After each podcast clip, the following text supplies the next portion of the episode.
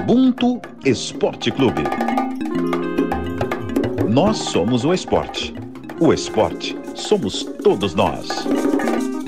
Ubuntu para mim é realização, é orgulho de ver a voz negra tomando espaço, se capacitando e ecoando aí Brasil afora aí para os nossos companheiros que não têm essa condição de ter essa voz ativa aí, poder nos ouvir e ter uma orientação sobre tudo isso que vem acontecendo no nosso, no nosso mundo, no nosso cotidiano.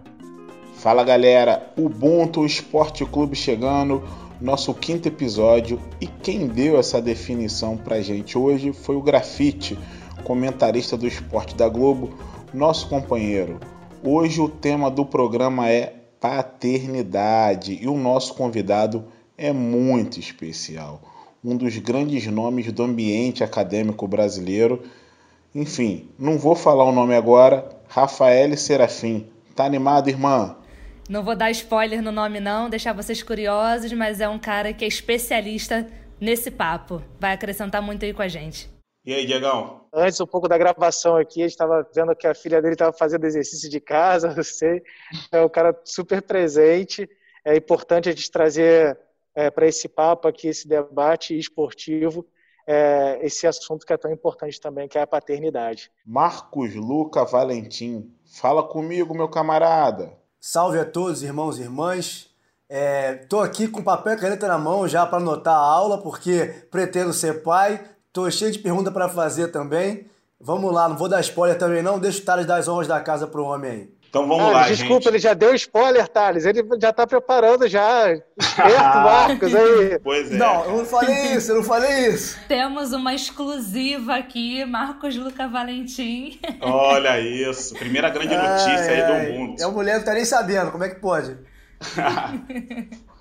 Galera, eu costumo dizer que, assim, todo preto e preta que eu conheço, assim, que está estudando é, sobre os nossos assuntos, sobre a nossa ancestralidade, esbarra aí no nosso convidado de hoje, assim como esbarram também na professora Catilcia Ribeiro, na professora Asa Nigeri, esbarram sempre nesse cara que é doutor em filosofia, professor da Universidade Federal Rural do Rio de Janeiro, ensaísta, autor, roteirista, dramaturgo infantil, torcedor do Botafogo e o mais importante de tudo, pai de duas meninas. Renato Nogueira, esqueci alguma coisa? Quase perdi o fôlego aqui. Não, é isso mesmo. É, agradeço, obrigado. Boa tarde a ouvintes. É, agradeço, então, Thales Ramos, Rafael Serafim, Marco Luca Valentim, Diego Moraes, Pedro Moreno e toda a equipe aqui. É, fico feliz com o convite e com a oportunidade de trocar uma ideia a respeito desse tema tão importante que é a paternidade. No primeiro semestre agora de 2020, dá um dado aqui para vocês, mais de 80 mil crianças foram registradas sem o nome do pai, segundo a Associação Nacional de Registradores Civis de Pessoas Naturais, o que corresponde a 6,31% das crianças registradas. Para a gente ter ideia, na última Copa do Mundo de futebol masculino, sete jogadores da seleção brasileira foram criados apenas por suas mães, 30% do time.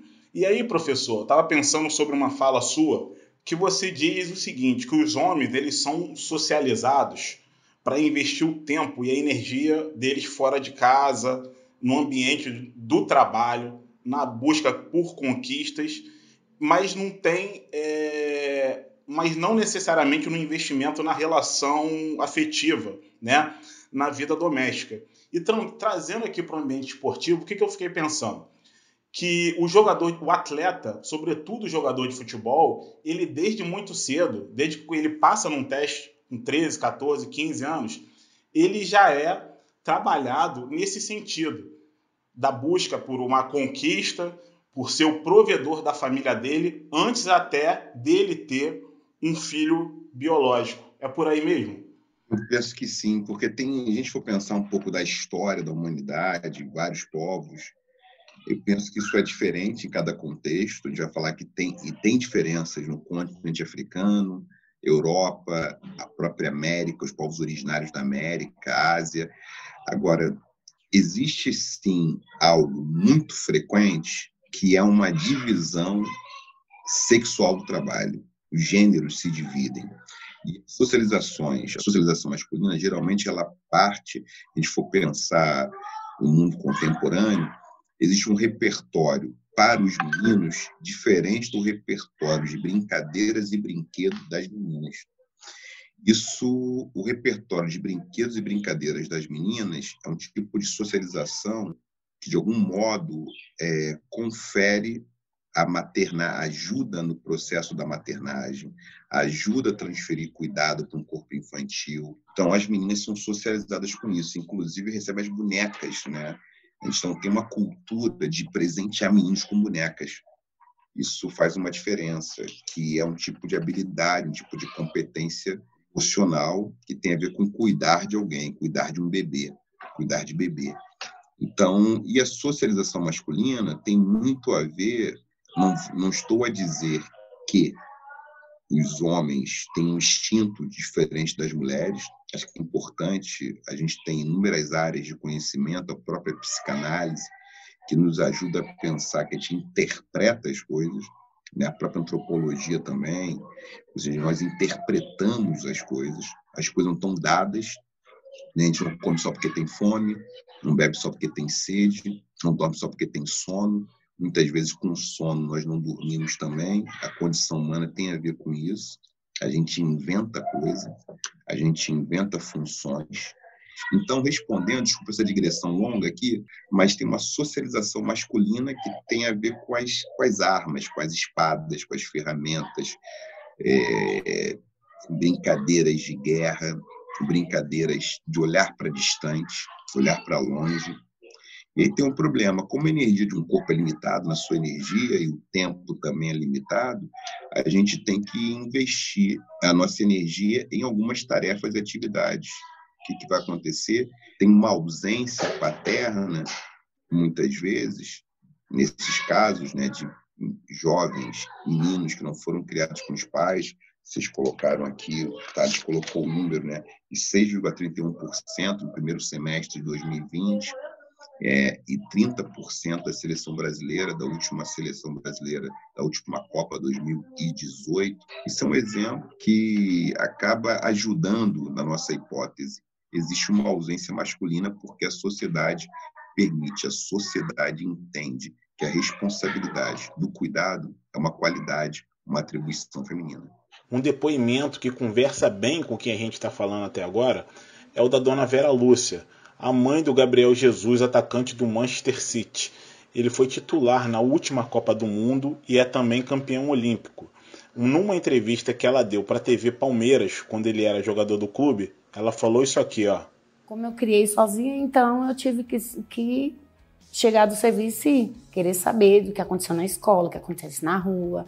Olha, quem deu aquilo ali, eu quero saber quem deu, entendeu? Porque eu tive que pegar mais firme, né? Não podia deixar com ele, com os irmãos também. Tem que ser mãe, pai.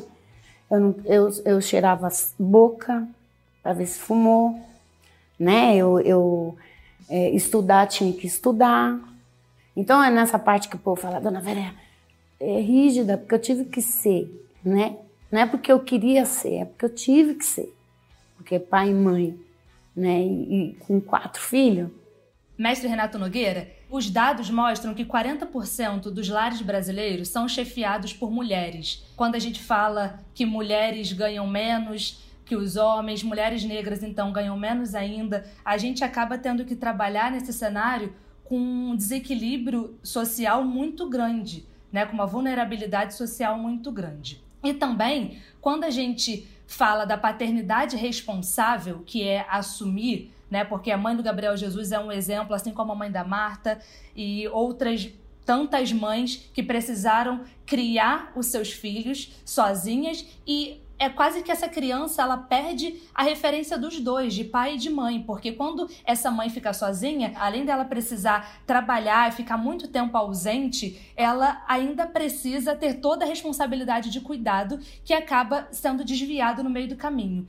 Então, para a gente botar a quinta marcha e seguir nesse papo, eu queria te perguntar o seguinte: o que é paternidade? Porque nós fomos criados ouvindo que a, paternidade era o provedor, o homem ele precisa ser o provedor e como o Thales falou, as responsabilidades são muito mais intensas fora de casa do que dentro de casa. Então, é uma questão das mais difíceis, Rafael. Obrigado, Rafa. É uma questão das mais difíceis, né? O que é paternidade? É, tem muitos modelos. Eu gosto muito de trabalhar com os mitos, com narrativas míticas, para pensar as coisas. Então, um mito clássico é o mito de Édipo. É um mito grego.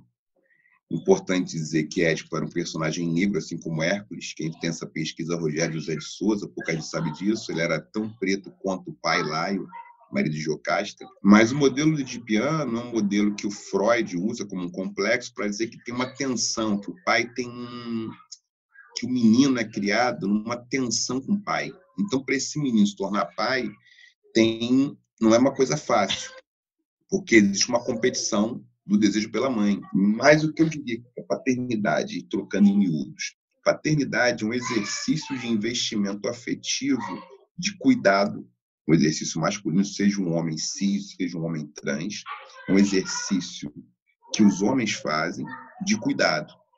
O que acontece?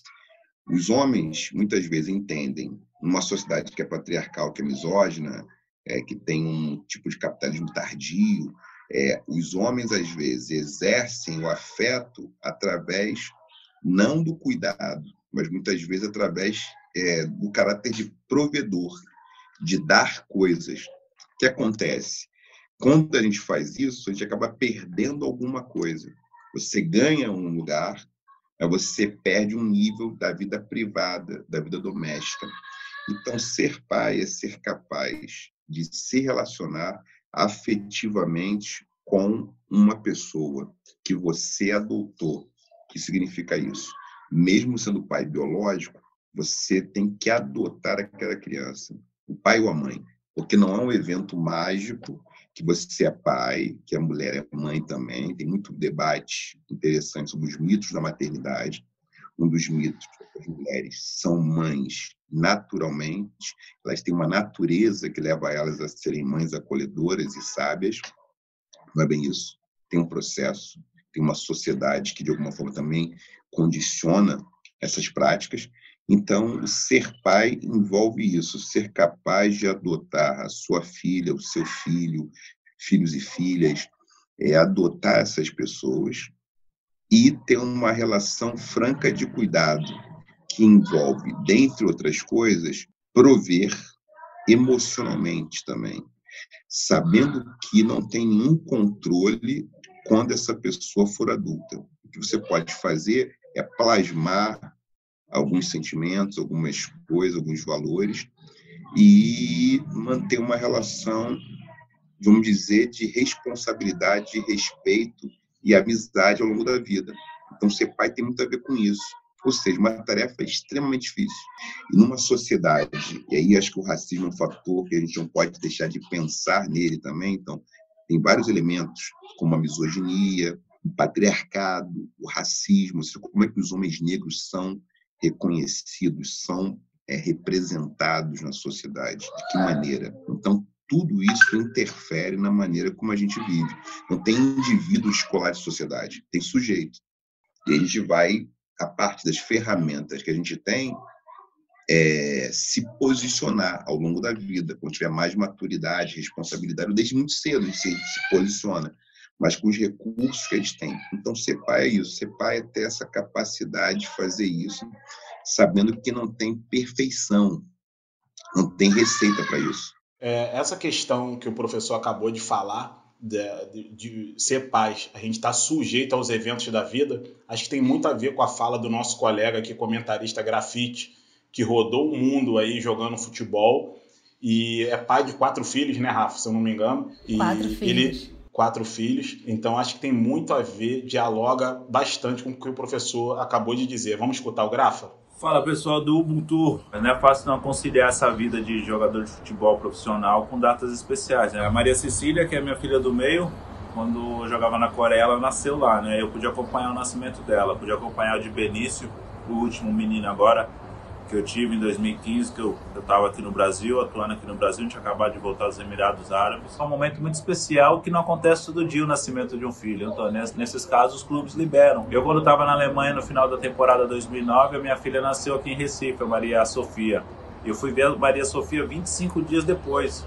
Quando eu voltei, quando acabou a temporada, que eu vim para o Brasil, que eu fui que eu vim conhecer ela pessoalmente. Eu conheci por vídeo, vi ela por vídeo todos os dias. O que eu senti mais falta foi ver o crescimento deles, né? A, as etapas do crescimento, né? Os primeiros passos, o primeiro dia de escola, é, o primeiro papai, o primeiro mamãe, essas coisas assim. Normalmente eu perdi muita coisa, né? Durante o crescimento deles.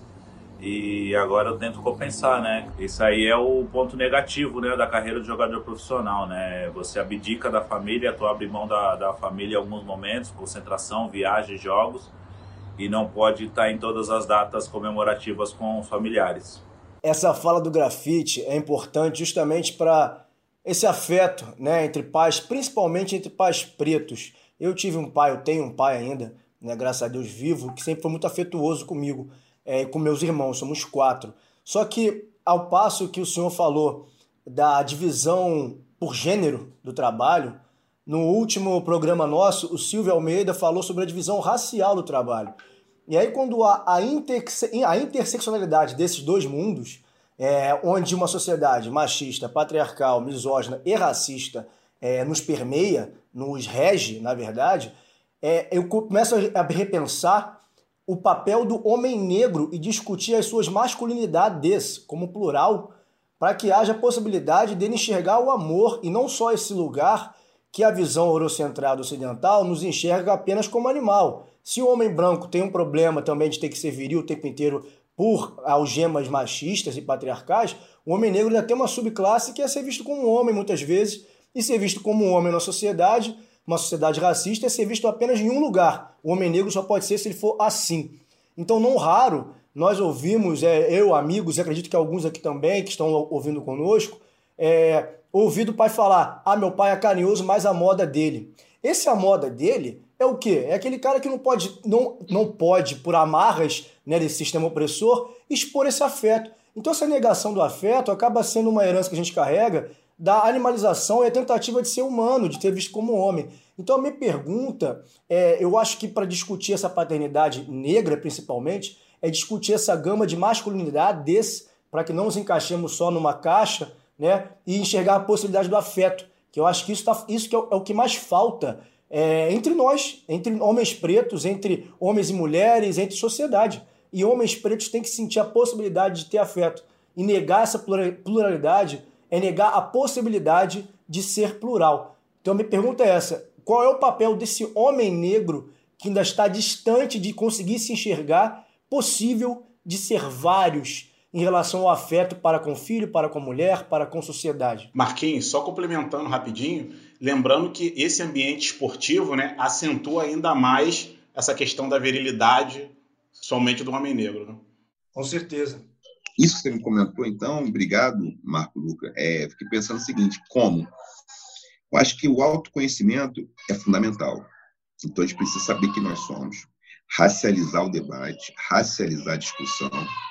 E a partir do momento que a gente racializa o debate, a gente não pode ficar espantado é, com a violência, com o grau de opressão que nós somos alvo e como nós somos objetificados dentro dessas circunstâncias.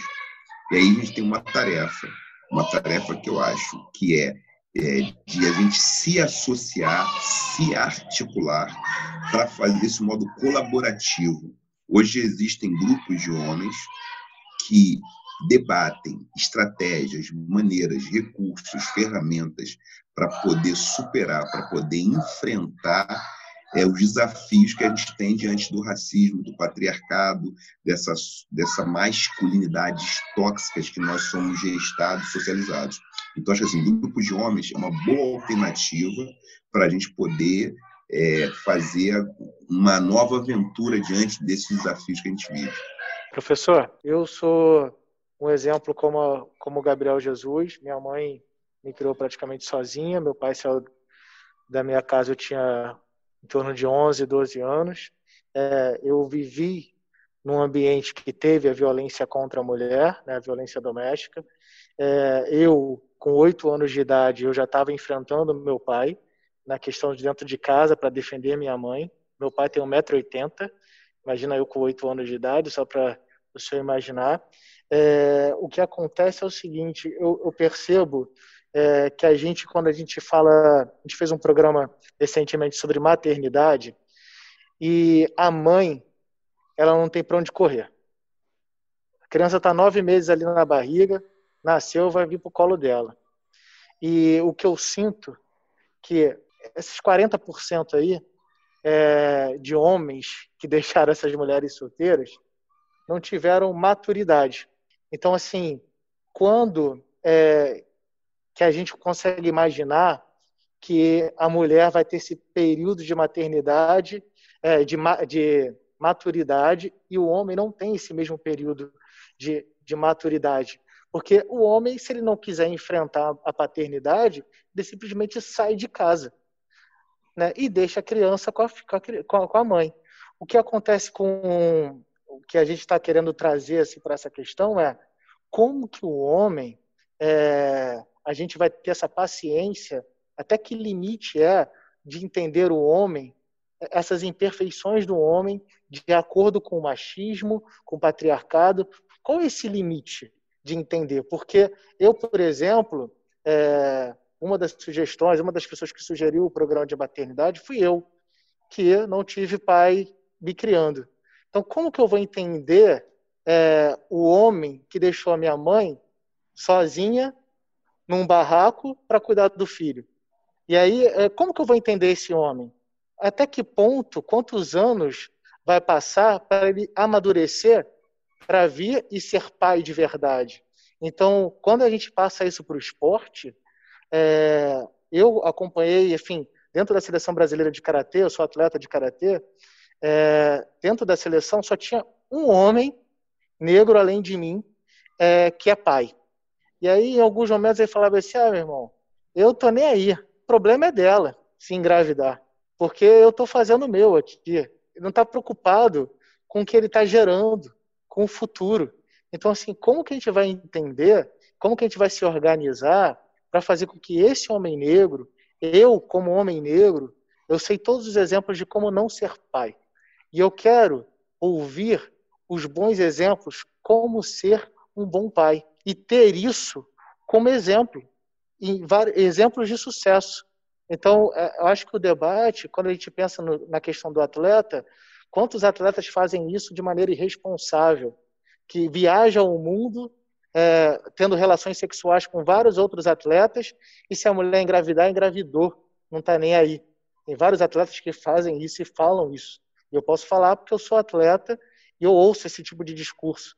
Então, como que a gente vai conseguir mudar esse tipo de discurso dentro do esporte, tendo em base que vários atletas não têm nem estudo, nem conteúdo para ter essa dimensão e essa maturidade de ser pai.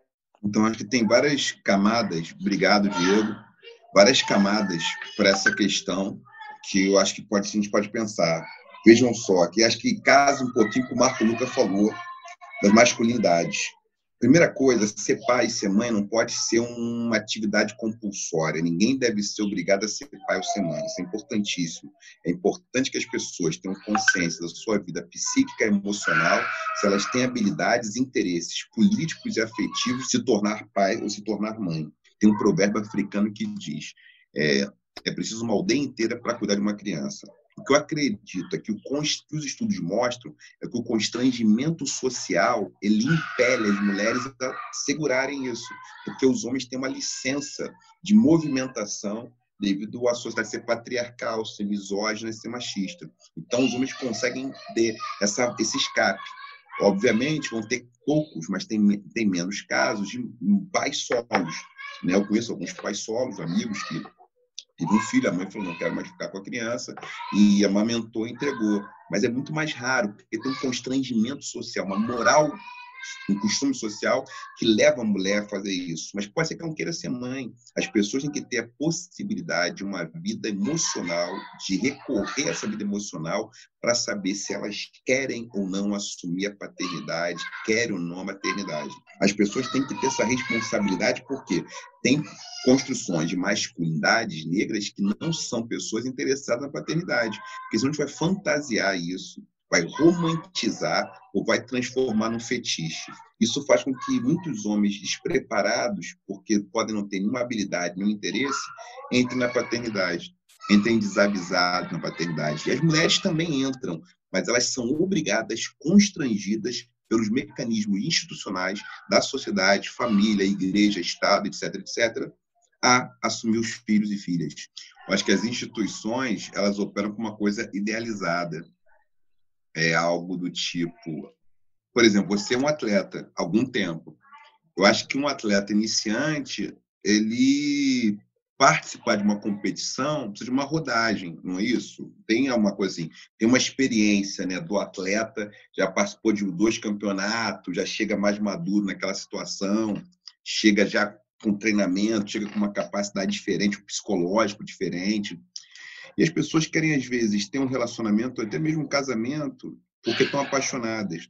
Quer dizer, vai funcionar, nenhum relacionamento vai funcionar porque está apaixonado. Isso é um, uma coisa, um, uma, é, é, é, bobo, né? Tipo, é, vamos dizer, é uma fantasia perigosa. Paixão não é o melhor ingrediente para um relacionamento bem sucedido. Obviamente que não. Não quer dizer que a gente não vai casar apaixonado.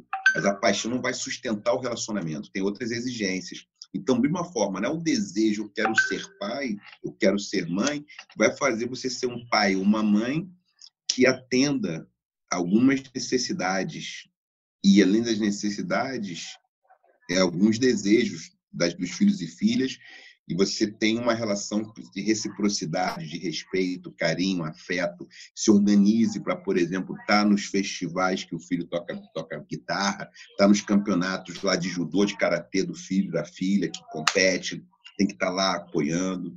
Então, a pessoa tem que se organizar para isso. Para isso tem que estar, na minha agenda tem, tem que estar ser pai. E falta muitas vezes isso, é a pessoa dizer para ela própria, eu não tenho o menor interesse não está nas minhas prioridades fazer isso. Que isso requer investir tempo e energia. Eu não estou nessa disponibilidade. E às vezes o cara nem sabe que não pode. Nem sabe que não tem condições. Vejam bem, não estou a dizer que as pessoas têm naturezas de paternas ou elas têm uma inclinação essencial, que elas nasceram com isso. Elas constituem, constroem. Mas tem que ter interesse para fazer isso. A gente também conversou com Marquinhos, jogador de basquete do Flamengo, Ala, que tem uma ótima relação com o pai. O pai dele é uma figuraça, acompanha o Marquinhos nos jogos até hoje. E com Jair Ventura, técnico de futebol que tirou um ano aí na carreira não só para estudar, mas para acompanhar o nascimento da filha e os primeiros passinhos dela. Vamos conferir? A relação minha com meu pai é da melhor possível, né? O velhão aí me ensinou muitas coisas. Uma delas que eu levo sempre comigo é dar valor a tudo que eu conquisto nessa vida e é uma das coisas que eu tento mais passar para minhas filhas. Eu tenho inúmeras histórias legais para contar com ele de, de ele ir para jogo, inclusive ir em outro país para para ficar alguns dias comigo, ver eu jogar também sem falar a língua, aquele perrengue de, aeroporto, quando eu estava começando a jogar basquete. Eu morava bem longe de onde eu jogava e treinava, né, na categoria de base. E meu pai meio que se desdobrava assim para poder me ajudar, né? Ele me levava de manhã na escola, ia trabalhar, aí da escola eu já ia pro treino do clube, treinava três categorias, ele trabalhava o dia todo, ele saía do serviço sete horas da noite, em São Paulo é, tem muito trânsito, né? Então tem certos dias que tem rodízio. Ele, no dia dele de rodízio ele esperava até 8 horas da noite para poder passar esse perímetro da cidade, para então chegar mais meia hora depois que era onde eu treinava para poder buscar. Ou seja, moral da história, ele pegava 8 e meia da noite, 9 horas da noite no clube, a gente chegava 9 e meia, 9 e meia, 10 horas da noite para encarar um outro dia, né? Então essa, essa história é uma história legal que eu falei de valor, de admiração por ele, é, e eu sempre lembro quando a gente fala dessa relação é, Marquinhos e pai, né? Então um carinho muito grande que eu tenho já começa lá atrás com essa história aí, né? Ah, eu tirei esse ano aí, né, 2019, para curtir a minha filha. Muitos anos na tentativa de ser pai. Papai do Céu me abençoou, né? E agora, ansioso para voltar sim, né? Minha filha já me chama de papai, já, já, já estou preparado. Em breve eu já estarei fazendo isso que eu amo também, que é trabalhar com futebol, que eu amo também, porque o nosso amor de pai é uma coisa realmente imensurável.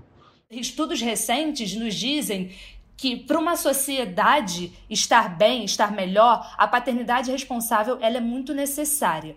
Por que isso? Porque um pai que não só brinca ali com a criança, mas que participa dos estudos, do cuidado, do banho, que prepara comida e que divide, desafoga essa mãe, que já tem tanta responsabilidade por conta da biologia, esse pai, ele tem um, uma melhor experiência no trabalho, ele melhora a saúde mental e física, tem muitos benefícios quando a gente fala de uma paternidade responsável.